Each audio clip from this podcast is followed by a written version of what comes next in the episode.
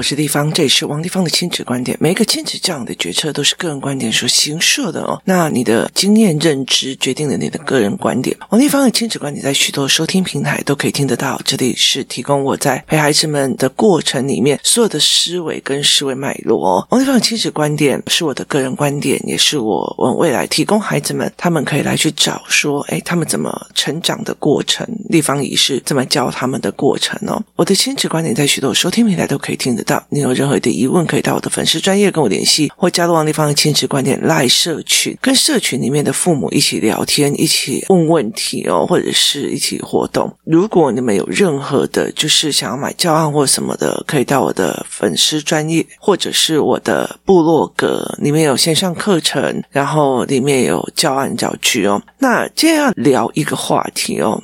我记得非常有趣的一件事情哦，其实我常常会在讲一件事情，其实人就是一个动物哦。最近我在研读那个原则，在桥水基金的那个创始人，他在讲原则的这一本书，其实我看了非常多的版本，那我觉得非常有趣的一件事情哦，就是。以前我常常会认为哦，我明明就在书里面讲得很清楚，那为什么有些人还是不懂呢？结果后来我就开始慢慢的理解，你阅读的模式跟阅读的思维模式，包括你自己的经验价值，很容易来决定你怎么解读这本书的哦。所以其实很多人跟我讲说啊，丽芳你要不要开书单啊？你要不要干嘛的？我都会觉得开书单这件事情其实没有什么必要，或者是。是呃，怎么讲？有时候会觉得说，哎，要帮家长开读书会。可是后来我会觉得，呃，台湾有一个非常可怕的一件事情是，我们从高中以前全部都在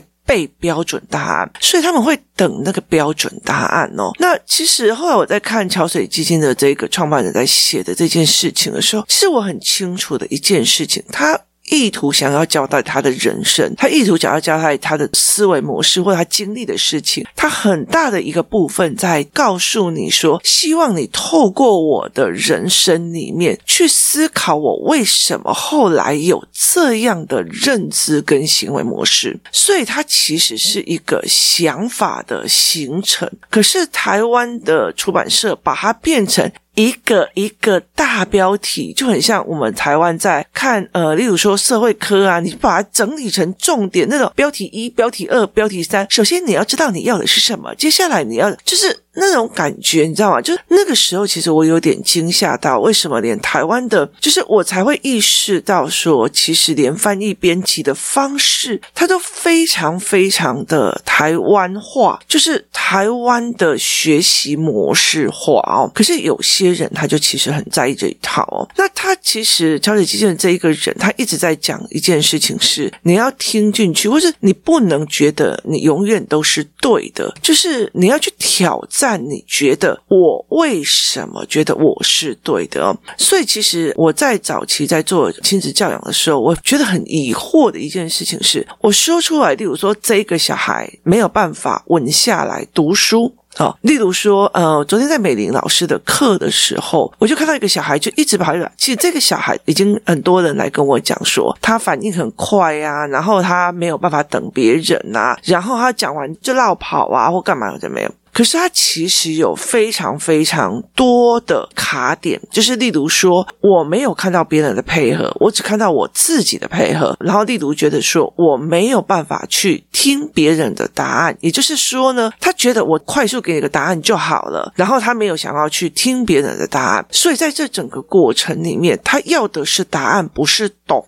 哦，所以其实有很多的父母会卡死在这里哦。哦，我的小孩就要答案啊，我就是很想知道，你很想知道，并不是你很想懂，你知道的是一个答案，不是一个懂的过程。所以后来我觉得。其实我会非常觉得说，在这个年代里面，有网络是一件很幸福的事情，因为你可以查到很多的东西。可是，在这个过程，其实没有让孩子去知道，那你是怎么想的呢？你是怎么思维的呢？哦，再来决定，你觉得哦。这个件事情是怎么样？其实像呃，我在做思考课的时候，我通常都会觉得，好，如果这一件事情你是觉得哎有趣，所以我就会看你有趣就好嘛，我就会把很多有趣就好的观点都给你。好，等到你就觉得哎有趣好像不好，然后我就会再拿反面的观点给你。好，就是同样一件事情，它有多元观点。那你如果跟我讲说我要去查这个东西是什么答案哦，例如说谁是世界上最有钱的人哦，马斯克是不是世界上最有钱的人？那我就会问他说，那你要用什么的评定标准？就是呢，有内账有外账，然后也有所谓的隐形财富，然后也有所谓的。没有提供到所谓的财政机关里面明摆的财富，那些人你怎么去找出来？可他确实只要一个数据哦，所以其实我常常会去引导孩子说：“那你知道这件事情？你知道还有别的事情吗？”哦，用这样子的思维模式去陪孩子聊天或者陪孩子玩。那他们才不会觉得，哎，我在网络上找答案就好了。那工作室里面哦，其实是有很多的孩子是类似这样子的。其实我觉得有趣的一个点哦，就是呃，胶水基金这个创办人他一直在讲说，你要去挑战你自己不知道的，甚至你要去挑战你让你自己不舒服的哦。然后甚至在痛苦，就是每个痛苦来，你就因为他其实很清楚的知道，我要做这个工作，我就永远都在跟不确定性。跟危险、跟破产、跟暴富中间在做决策，所以他其实用了非常多的研究，然后包括历史啊，包括什么的，他做了非常非常多的研究。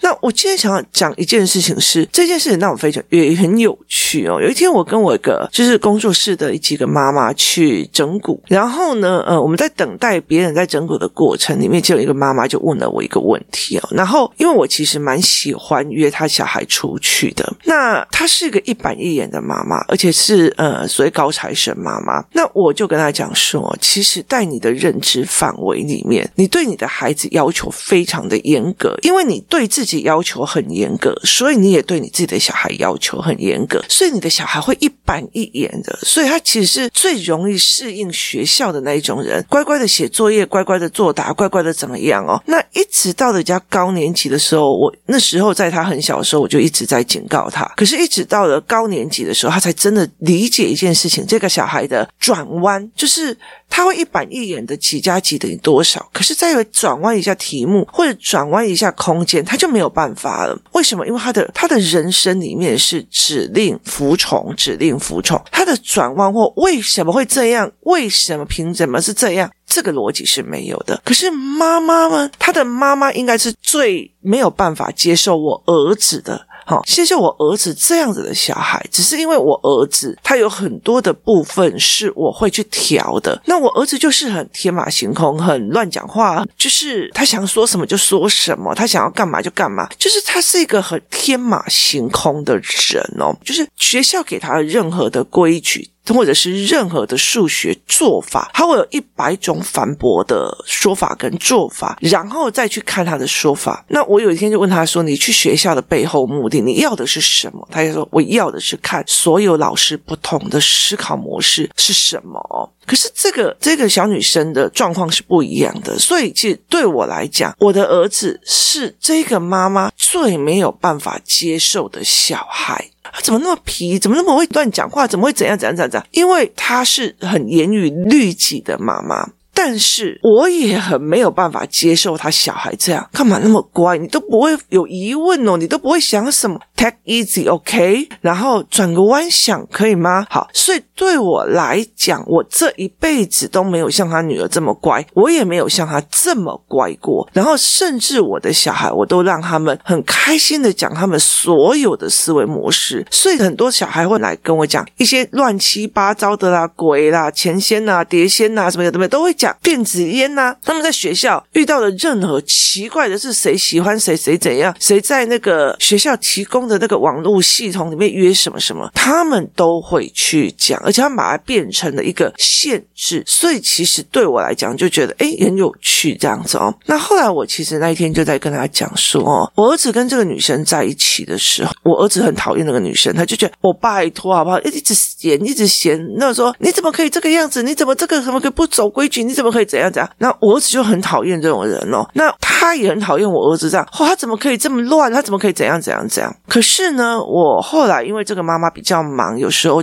暑假的时候就单独约他出去玩。那后来我就会理解的一件事情，就是说他妈妈没有办法忍受我儿子，我也觉得他的小孩也太。僵了哦，这个东西到时候会逼死自己，就是你太依在一个框架，你过不去，你会逼死自己哦。所以后来我就常常带他们出去玩，后来他才会理解的一件事情，就是这个女孩子就理解了一件事情哦，原来这一件事情就算犯错了，笑笑的开个玩笑闹过去，这件事情就过了，而不需要一直纠结。对，我那时候就是太笨了，我为什么要讲这种话？我这么就是你不要一直在那个牛角尖里面纠结自己的。错误，那我儿子也会在他身上觉得说，哦，原来我做这个行为，别人会有这样的不舒服。他们两个是互相。解救的意思就是说，他们两个变成了一个。我从我自己的观点觉得，这也没什么了不起的啊。哦，跟他很在意哦，原来他会在意哦，原来他这件事情，你看，哎，好像也没什么了不起的。人都会犯错，然后一笑置之，然后中间有学到的是最重要的。不需要我怎么可以犯这种错？我怎么可以犯这种错？我怎么可以犯这种错？哦，所以后来其实我在跟这个妈妈聊的时候，就说，其实我很清楚的知道你的。性格很没有办法接受我儿子的这样子的孩子，那你一定会养出像你女儿那样的，因为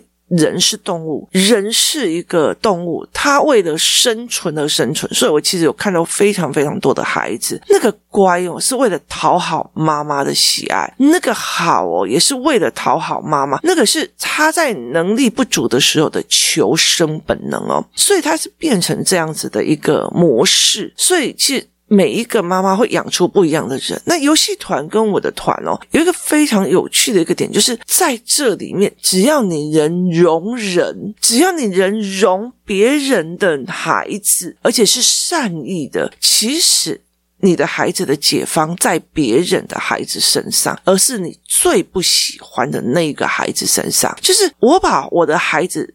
教的非常的僵硬，很多的规矩，很多的乖学生就这样啊。为什么上课就是不能讲话？就是你把他教的非常非常的僵硬。那因为你觉得看不惯他们太松软，他们太自由自在，他们太怎么样？可是事实上，那个僵硬跟僵直是你知道为什么我要这样规定，可是小孩不知道，他是不知道缘由而规定。所以其实，其实我觉得有很多的时候，他。把自己的压力逼得很紧，然后就会有一点压力症候群的状况出现。那很多的妈妈就觉得对，可是她她看不惯别人的小孩太 easy、太放松、太怎么样，她没有意识到，当这个人他在，我就觉得，呃我这个弄错了，我这个弄错了，我这个弄错。好，旁边有一个很 easy 的小孩，啊，弄错没关系啊，那我们就把它收拾起来就好啦。好，哦，原来可以这样，为什么他的反应可以那样，我的反应可以这样？就是你自己最没有办法接受的那个孩子，或许就是你自己孩子的解方，就是他就是你的解方。例如说，我其实很不喜欢，就是小孩用他自己的能力去碾压别人的那。有些碾压哦，是妈妈就觉得啊，我你干的太搞啊，我都给你碾压，被安暖哦。就是其实后来我会觉得说，我不要让那些碾压的人在这里的一个原因，是因为他妈妈也容许这件事情的发生。那我其实说真的，呃。我自己再说一句很值得，就是以呃现在的活动带领员的班级来讲，就是所谓的师资班来讲，就是我们会告诉你我们的 know-how，然后我们是怎么解决孩子们的思维模组的问题。接下来呢，其实我们会有开始就是一个单元一个单元的进修，就是呃都是付费单元。例如说，你今天花了三千块，然后你上了一个可能性的课程，那你就可以去接活动，然后去帮。这些小孩子去做可能性或者是前进的语言、后退的语言的这个课程。不管是低年级的、中年级的或高年级的，那你就可以去做这个课程。那你可能收的费用差不多两三次，你就可以 cover 掉。那前面有一笔费用会比较大，是师资班的课程。那为什么会这样子？第一个，我们呃，其实我觉得很有趣的一件事情，就是很多的高价的课程，很大的一部分他要找思考性，而且愿意为思考性付钱的这一群人。那后来到最后，他们会变成一群，就是。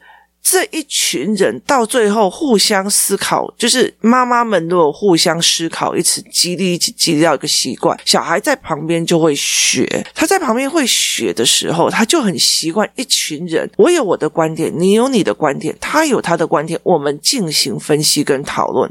这是很多的游戏团体没有办法做。游戏团体聚在一起啊，买那个好，买这个好，买那个好，买这个好。其实他其实，如果你呃在做商业模组的时候，其实很清楚的一件事情，商人他有一个目的，就是一直在挑起你的欲望，然后一直去想要去追求那个欲望，而导致你要一直反复的供过跟求。它其实是商业理论里面的概念。那我们会希望小孩是一个不同观点在变成一个大头脑的，所以我才会。在说师资班或者是活动带领员那边，你自己要真的很喜欢想法，而且真的愿意挑战，然后愿意很想要知道孩子的思考跟想法，而不是一个灌输的概念哦。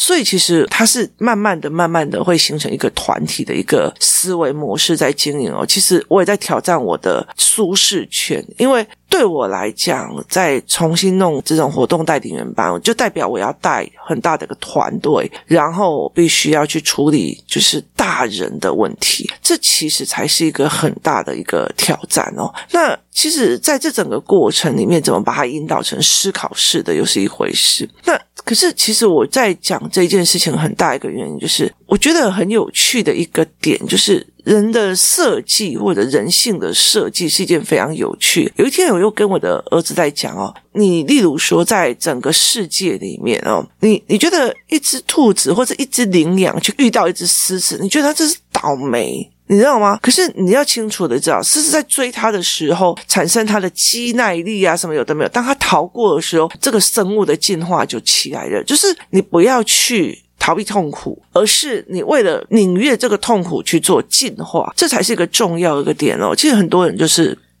不愿意。那。我在整个团体里面，我不喜欢会碾压的人，是因为你不把别人的孩子当孩子。第二件事情是我们到最后是一个大头脑的概念，我这个孩子好。那他的思维模式会成为你孩子的思维模式，这个孩子的思维模式又会成他的不同角度见解。我从语言班，小孩会讲语言，接下来小孩会有认知的语言。哦，这可能性是什么？那个是什么？接下来会有思考的语言。那个人用感官在决策，这个人用思维在说服。那个人讲话是有道理的，这个是用情绪在处理事，他是用思考的语言。接下来我要做成叫做。观点就是同一件事情，大家在讲不同的观点，让他们习惯性以观点为角度来去听别人讲观点。哦，原来他有这个观点，原来他有那个观点。好，这才会到了一个领域的哦，就是才会去挑战只有我对的这件事情哦。所以其实后来我就觉得，我接下来要挑战的是让孩子。去看观点，我跟你讲，很多人跟我讲说，呃，很想上我的课，小孩的课。我告诉你，我的课就是很吵、很乱、很挑战你的那种小孩要规规矩矩，时间到了就要下课的那一种，是完全没有办法的。我很讨厌有一些人哦，丽芳，那我哈、哦、星期五的一点到几点哦，我要先叫我的小孩去上什么课，然后再来上你的课好吗？我就说，那你就不要来啦。你了解的意思吗？因为你有时间压力，你有什么东西，那小孩一有的思维点，我就没有办法去做，那我就没有办法借由他的观点讲清楚。时间到就结束，时间到就结束。其实，呃，我在赶那个时间就没有办法了。所以在观点的理论里面，我把听懂是一件很重要的事情哦。所以其实我很不喜欢那种碾压别人的孩子，或者是我的小孩就是这样啊，你们就要包容他。这个东西我是没有办法接受，不好意思哦。那。你如果要全世界包容他，那你要去创造那个世界去包容他，那你要不要嘛？哦，那所以其实我后来是呃用这样子的模式，因为你会动手，然后放任你的孩子动手去欺负别人的孩子的话，这一点我对于整个团体的运作我是没有办法接受的哦。所以在这整个观点里面，我会这样子去思维。好，在。这样子的思维模式里面，就是在这个思维模式里面，我不喜欢这样的孩子，可是我的孩子却从这几个人身上得到了一个东西，就是你看哦，他们会觉得说，哎，我今天在读这个，那你知道那个人在碾压你的那个很喜欢小白说，哎呦，弟弟，你这你这作业也太丑了吧？这样，我说原来他之前的羞辱你，你要一辈子被羞辱吗？你如果不一辈子被羞辱，你能做什么事情？宰了他还是能力比他强，所以其实你不舒服的那一个人，也是救你孩子的那一个人。他一直羞辱我的孩子，一直羞辱。可是这些羞辱，我可以引导到变成了我其实有一天能力比你强，思维比你强，我就会比你强。所以像我的儿子，他最近在讲说，哦，对，他英文比我强，他念的背的比我多，可是我的思维比他强，那翻译机也赢过他，所以其实。在很多阅读的过程或读书的过程，我不喜欢你用东西碾压我的儿子，可是我也很清楚，这个小孩其实帮了我和儿子很多。所以很大的一个原因在于是说，而且人都不会去看到这一个面相，就是他不会去看到这个面相。我的小孩一点同理心没有，我就要去找那个太过同理、太过整个只要犯一点点错误就会愧疚到死，让他们那个愧疚到死的人去看，诶，原来这件事情可以轻轻放下。哦，原来这个东西要有愧疚，就是。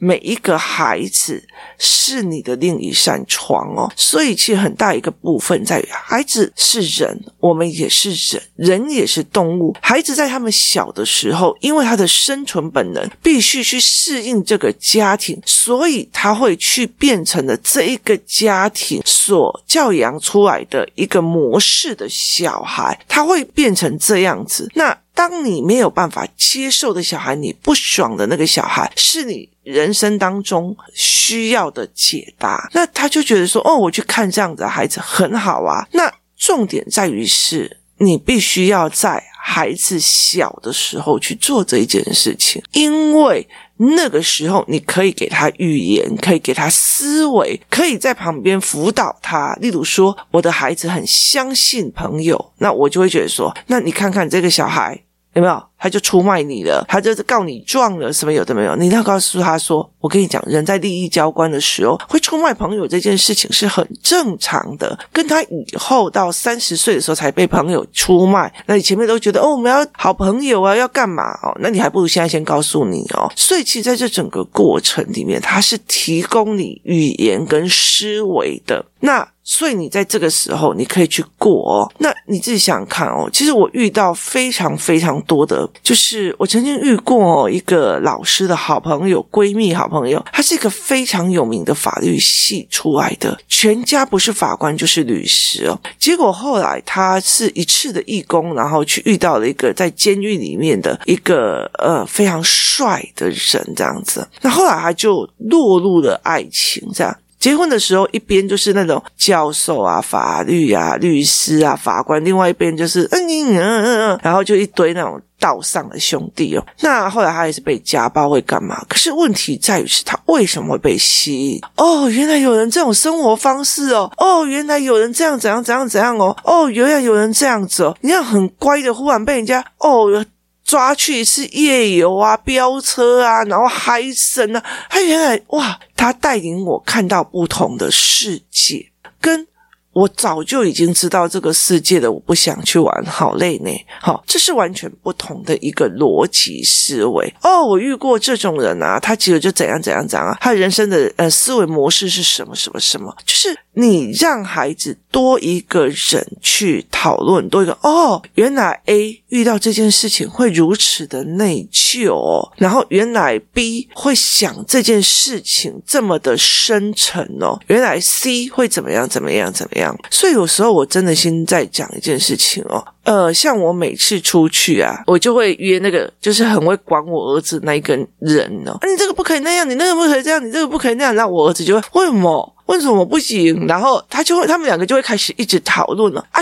就是不行啊！那你有个道理呀、啊？为什么你不知道？你还要去服从呢？然后他们两个就会开始讨论。然后如果讨论到一个点，他们其实各有思考不过的，我就会再讲哦。那我们就会在，甚至会找网络来看哦。你看这个人就这样啊，那个人就是这样。好，这个的原因点就在在哪里哦？那就可以讨论哦。那对我来讲，我就觉得说，我也很欣赏这个小孩的很乖，然后规矩很好哦。可是其实我会心疼他，把自己的那些。规矩变成自己的压力，所以我就会去问他，然后去讨论。我常常会遇到他，哦，立方姨，我知道了，原来是为了这个原因，所以老师会这样要求。那我就说，对啊，你平常在乖什么？他说没有啦，因为我就怕被骂哦。所以其实在这整个过程里面，是他松掉的，是他松掉的一个模式哦。那我儿子是太松了，所以他会觉得，哦，好了，那我跟他在一起哦，我就知道原来他会这样想，原来他会这样做。然后会怎么样？怎么样？所以后来他们两个其实有达到一个非常好的平衡，然后有互相用讨论的方式。哦，原来你的观点是这样，我的观点是这样哦。那